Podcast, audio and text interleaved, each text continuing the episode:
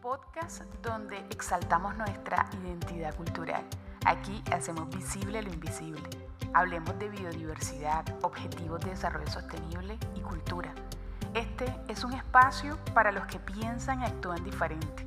Es el podcast mensual de una tribu andante desde un lente con sentidos.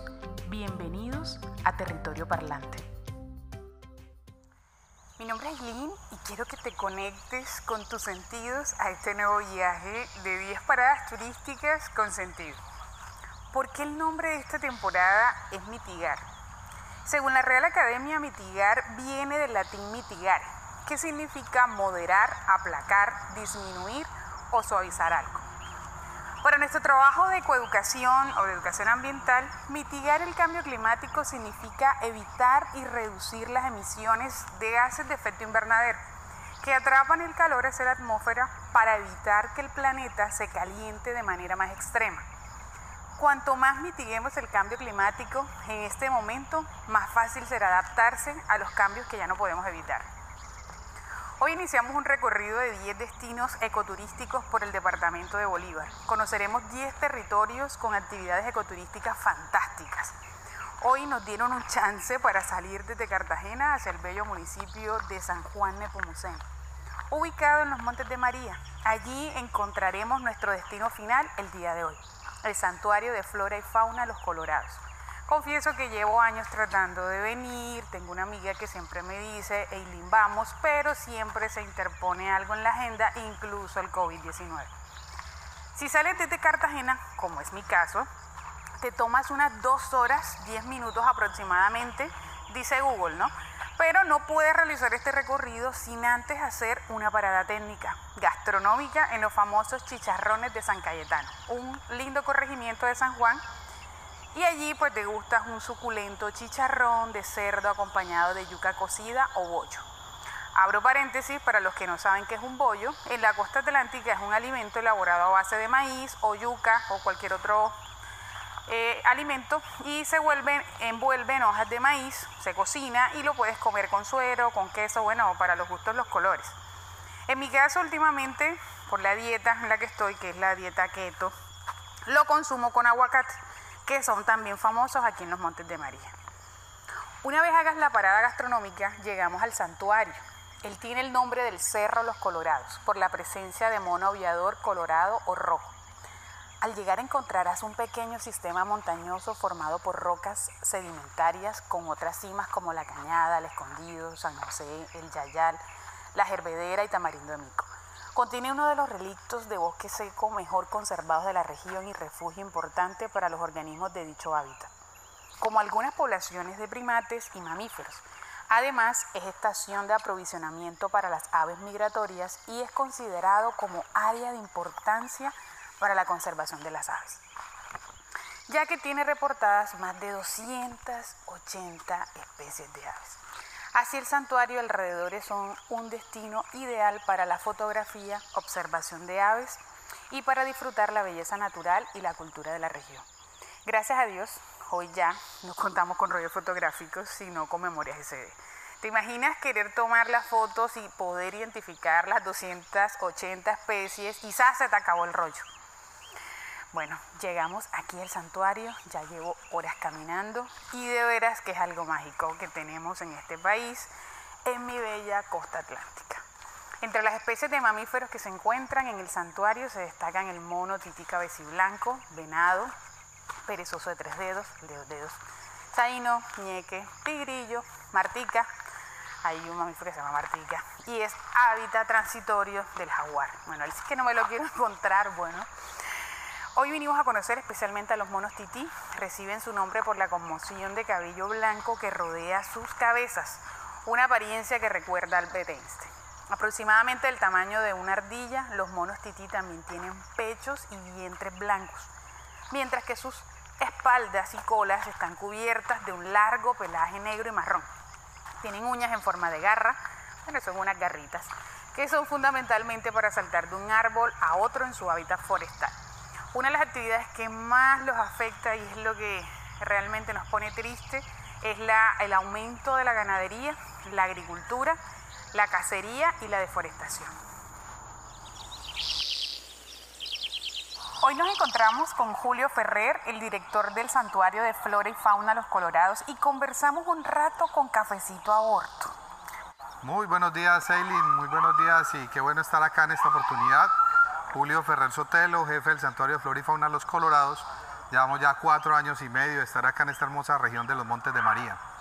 ¿Qué papel juega el Santuario de Flora y Fauna Los Colorados para la conservación y protección del mono tití y el mono aullador?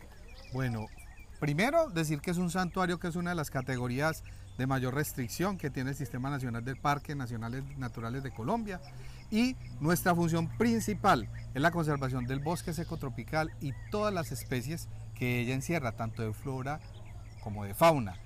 Y ahí entra el mono colorado, nuestro icono del santuario, y por supuesto el mono tití, el venado colibrí blanco, la guagua, el ñeque y más de 285 especies de aves que estamos conservando. ¿Por qué el santuario es una opción de destino para el turismo y qué actividades podemos hacer aquí?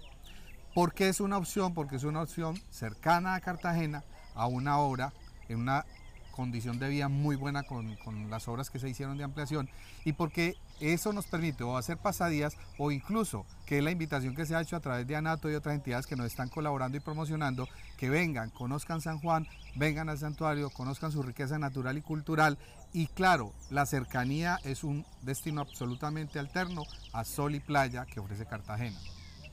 ¿Qué consejos nos regala el equipo de parques para visitar este santuario y cómo podemos contribuir a la conservación del mono tití y el mono aullador? Lo primero, que hay un lema copiado, pero vale, y a todo el mundo le decimos que la única huella que quede en el santuario sean tus pasos.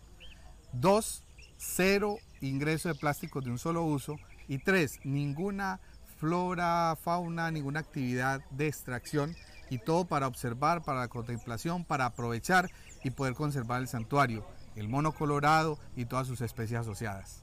muchas gracias. En la página web de Parques Nacionales encuentras unas recomendaciones especiales. Usar repelente y protector solar, definitivamente tienes que usar repelente. Hay un millón, dos millones, tres millones de mosquitos, así que por favor usa repelente. No usar colonias porque atrae los insectos, especialmente abejas y avispas. Usa ropa de colores tenues si te encantan los colores chillones, o sea, amarillo, fucsia, naranja, por favor no los uses, sino unos colores tenues bajitos que te puedas camuflar con el bosque. En época de lluvia se recomiendan las botas pantaneras. Yo hoy me traje unos zapatos cerrados. Lo más importante es usar zapatos cerrados y cómodo para poder caminar. Si llovió el día anterior o el día, eh, comienza a ver en una zona barro y es posible que te puedas caer, deslizar y bueno, es importante que tengas los pies cubiertos. En materia de seguridad y prevención de riesgo, se recomienda estar vacunado contra la fiebre amarilla. Bueno, yo lo hice hace ya un tiempo. El ingreso de bebidas alcohólicas, por favor, aquellos alcohólicos, mentira, aquellos que les encanta el licor, eh, y sustancias psicoactivas está prohibido, no se puede usar armas dentro de la reserva del santuario, prohibido hacer fogatas, arrojar colillas de cigarrillos, así que por favor si fumas, eh, fumas antes de llegar al santuario, no se puede dejar colillas y eh, tampoco se puede quemar basura, mucho menos realizar talas indiscriminadas ni capturar animales silvestres. Prohibido ingresar, ingresar especies de fauna domésticas al santuario. Por eso, bueno, hoy no pude traerme a mi compañero fiel, a Tommy Daniel, mi hijo perruno de 5 años, porque no está permitido el ingreso de eh, mascotas. Entonces, con zapatos puestos, pues aquí vamos en este recorrido. Eh, llevamos ya una hora, eh, voy a terminarlo, voy a, les confieso que voy a regresar, voy a hacer el plan de venirme un día antes para San Juan. Si quieres hacer avistamiento de aves, lo más recomendable es que te vengas un día antes y salgas muy temprano y que comiences el recorrido a las 6 de la mañana. Porque si ya lo haces a las 9 no logras ver eh, los monos, no logras ver estos mamíferos que, te comenté o que te describía eh.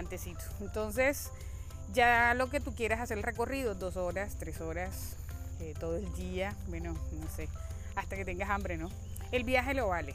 Si te digo, te conectas con el santuario y hacemos fusión. Una experiencia única que nos inspira a seguir conservando y protegiendo las especies y sus hábitats. Si quieres ser un turista responsable, te recomendamos Evita los plásticos de un solo uso. Está prohibido ingresar al parque con plásticos de un solo uso. Por favor, lleva tu botella reutilizable que ayuda a reducir la contaminación. Opta por reutilizar y en caso de ser posible recicla. Los residuos que generes por tu visita, por favor, llévatelos en tu bolsa y así los gestionas de manera responsable. No compres productos hechos con conchas, corales, otros animales o algún tipo de especie de, de fauna o flora silvestre. Y bueno, hasta aquí nuestro recorrido de hoy. Gracias por escucharnos. Y con este primer capítulo de esta tercera temporada cerramos el día de hoy. Espero que te hayas conectado con el corazón y tu cerebro para la toma de decisiones conscientes. Nos escuchamos el próximo mes a la misma hora por el mismo canal. El próximo viaje será en Santa Catalina, Bolívar, en el corregimiento de Lomitarena. Lomitarena nos espera y hasta, hasta pronto. Tribu andante con sentidos.